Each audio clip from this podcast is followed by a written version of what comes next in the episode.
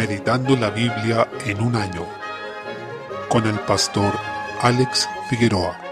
Día 30, mes 8, Job, capítulo 34. Eliú sigue presentando su discurso. En esta ocasión, él está justificando a Dios, resaltando su justicia luego de haber censurado a Job porque él se había declarado a sí mismo justo. Por esta razón, Elio estaba manifestando que Dios es justo sobre todos, que claramente nadie puede declararse justo ante su presencia y que Dios es quien no puede ver maldad ni iniquidad, y que Él no se equivoca, de modo que tampoco puede alguien excusarse en Dios o decir que Él ha errado en algo. Su argumentación se centra en que Dios ve todas las cosas y no hace excepción de personas, por lo cual el sufrimiento de Job debe ser un castigo de Dios. En esto, ciertamente, estamos de acuerdo con Eliú, menos menos en gran parte. Recordemos que varias de las declaraciones que hicieron los amigos de Job tenían una buena teología, aunque, como hemos dicho, y ocurrió también en este caso, muchas veces aplicaban mal esa teología para perjuicio de Job. Capítulo 35. Eliú sigue razonando, esta vez destacando atributos de Dios, como su independencia, por el hecho de que Él no depende de nadie para existir, y además hace referencia que debemos servir a Dios no importando las circunstancias que estemos pasando, o lo que veamos que sucede a nuestro alrededor. Debemos seguir sirviendo al Señor, aunque en ese momento estemos pasando tribulación, ya que Dios es digno de ser servido. Por otro lado, no merecemos tener vidas tranquilas, ni tampoco que las cosas sucedan como esperamos, sino que debemos servir a Dios por quien Él es, y el Señor recompensa a quienes le honran. Cabe destacar desde el versículo 6, donde dice si pecares, ¿qué habrías logrado contra Él? Es decir, si pecamos, realmente no le hacemos ningún mal a Dios, aunque claramente está mal si pecamos, pero no vamos a disminuir la gloria de Dios, ni vamos a hacer que Dios deje de ser. Y si fuésemos justos, tampoco le vamos a dar algo que él ya no tenga. Por tanto, es a los hombres a quienes dañamos o a quienes beneficiamos, y por cierto a nosotros mismos, si hacemos el mal o el bien. Pero Dios sigue siendo Dios, y como tal debemos servirlo. Así, Eliú llamó a Job a esperar en el Señor, quien actuará con justicia. Capítulo 36. Eliú sigue exaltando la grandeza de Dios, diciendo que Él es un Dios poderoso, infinito, y que ciertamente no le podemos dar algo, ni podemos enseñarle, e incluso tampoco podemos llegar a conocerle completamente, porque Él es un Dios inmenso, infinito, ni se puede seguir la huella de sus años, dice el versículo 26. No podemos realmente entrar en su eternidad ni comprenderla. No obstante, sí debemos conocer a Dios como Él se ha revelado, y cabe resaltar que Él se ha dado a conocer en su palabra, y en grado sumo lo ha hecho en Jesucristo. Por tanto, en esta sección, Eliú ha destacado los atributos de Dios, como su omnipotencia, su omnisciencia, su grandeza, su inmensidad e independencia. En ese sentido, podemos sacar lecciones de este pasaje de las Escrituras, ya que es un capítulo que exalta la gloria de Dios. Eliú presenta un Dios justo, quien dará el pago a cada uno según sus obras, por lo cual Job debe cuidar sus palabras, porque nadie hay tan sabio como Dios, de manera que no debe corregirlo sino alabarlo. Salmo 44. Desde el versículo 1 vemos al salmista recordando las obras grandiosas de salvación que ha hecho Dios. Dice, hemos oído lo que nuestros padres nos contaron. ¿Y qué fue lo que oyeron? Esa obra que hizo el Señor en tiempos antiguos salvando a su pueblo. Es maravilloso ver esto porque significa que los padres pasaron el testimonio como se ordenaba en Deuteronomio capítulo 6, donde manda a los padres hablar de estas cosas a sus hijos. Es maravilloso también ver que en el versículo 4 reconoce que el Señor es su rey y también, desde el versículo 3 en adelante, que no fue por la fuerza de ellos, ni por su habilidad o su sabiduría que se apoderaron de la tierra, sino que fue por el poder de Dios. Y es por ese poder que nosotros podemos vencer. Y así también podemos declararlo nosotros. La única forma en que podemos tener victoria es por el poder de Dios. Y así podemos decir, como en el versículo 8, en Dios nos gloriaremos todo el tiempo y para siempre alabaremos tu nombre. Proverbios capítulo 22, versículo 10. La contienda tiene su origen en el pecado y todos, como pecadores, estamos expuestos a sufrir o a originar conflictos. Sin embargo, hay personas que se caracterizan por ser conflictivas. La escritura habla acá del escarnecedor como alguien que origina conflictos y que si esa persona es dejada de lado, si ya no se le considera ni se le da cabida para que origine problemas, entonces cesará la contienda. Por tanto, tengamos en cuenta que la misma escritura nos llama a alejarnos de ciertas personas, porque nos podemos ver envueltos en sus pecados, pero antes de pensar en si debemos alejarnos de alguien más, examinemos nuestra vida para saber si otros deberían alejarse de nosotros debido a nuestro pecado. Versículo 11. Por otra parte dice que el que ama la limpieza de corazón va a tener una vida sabia, una vida caracterizada por el temor de Dios, y en ese sentido logrará la amistad del rey. En este caso recordemos que el rey debía ser piadoso porque que estamos hablando del rey de Israel, que era el pueblo del antiguo pacto y ciertamente si el rey quería ser obediente a la voluntad de Dios, entonces se iba a preocupar de buscar a quienes fueran puros de corazón para estar rodeado de ellos. Versículo 12. El Señor vela por su creación, por el conocimiento, y asimismo trastorna los asuntos de los que hacen maldad. De esta forma ellos van a cosechar lo que han sembrado. El mundo no está entregado al sinsentido ni al azar, sino que está gobernado por la providencia de Dios, quien ciertamente hará justicia a su tiempo. Segunda de Corintios capítulo 4. Desde el versículo 1, el apóstol sigue desarrollando su argumento sobre ser ministros del nuevo pacto, y ahora se concentra en la reacción que debemos tener ante las tribulaciones. Dice en el versículo 1, no desmayamos, y prosigue diciendo, antes bien renunciamos a lo oculto y vergonzoso. En el versículo 2, no adulterando la palabra de Dios como algunos hacen para obtener una mayor audiencia, para agradar a los hombres, porque el apóstol confía en que debe predicar aquello que le fue encomendado, y eso es a Cristo como Señor, y ellos mismos se presentan como siervos de ese Cristo, porque Pablo sabe que él debe predicar, y si el Evangelio está encubierto entre algunos, es entre aquellos que se pierden, entre aquellos cuyo entendimiento fue cegado por el enemigo. Esto nos recuerda cuando Jesús enseñaba la parábola del sembrador. Él decía que cuando la palabra es predicada, hay unas semillas que caen a la orilla del camino, y vienen las aves y se las comen, y eso refleja cuando el diablo arrebata la palabra que ha sido oída para que no sea aprovechada en un corazón. Ciertamente, no es que haya una lucha entre Dios y el diablo, en el sentido de que sean fuerzas similares en poder y que el diablo pareciera que le quitara almas a Dios. No, sino que son aquellas almas reprobadas, que permanecen en rebelión contra Dios y que tienen su entendimiento entenebrecido, aquellas que caen en el engaño del enemigo. Sin embargo, cuando nosotros predicamos la escritura, Dios hace una obra en los corazones y dice acá que esa obra es similar o comparable a lo que ocurrió en la creación, y es así porque la salvación es una nueva creación, es volver a crear o recrear aquello que había sido estropeado, arruinado y corrompido por el pecado. Por consiguiente, en esto se describe la salvación como el hágase la luz, pero en los corazones de quienes han escuchado el Evangelio y que son iluminados por el conocimiento de Cristo. Desde el versículo 7, el apóstol Pablo,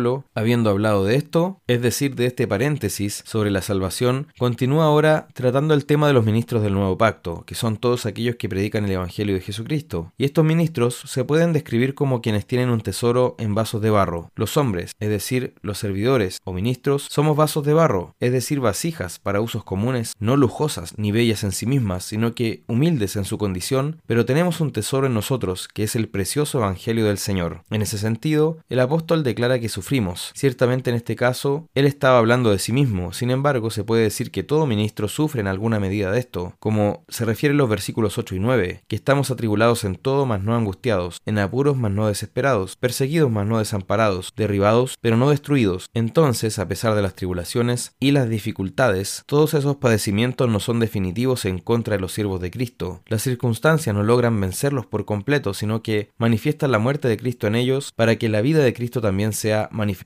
Este contraste entre la muerte y la resurrección lo tiene todo cristiano y se hace también muy visible en los ministros del Señor, en sus siervos. Por un lado, llevamos esa muerte de Cristo y padecemos lo que Él sufrió en alguna medida. No es lo mismo, claramente, pero es un eco de ese sufrimiento, del menosprecio que Él padeció, las burlas, blasfemias, agresiones y maltratos de toda clase. No obstante, llevamos esos padecimientos para llevar también la victoria de Cristo, la vida de Cristo en nosotros, donde el poder de la resurrección va abriéndose paso hasta llenarlo todo, hasta que seamos transformados a la imagen de Cristo. Por tanto, veamos con esperanza el fin que nos aguarda en nuestro Señor, la corona de justicia que nos espera en Él, la transformación y resurrección que Él ha prometido para aquellos que le sirven y creen en su nombre.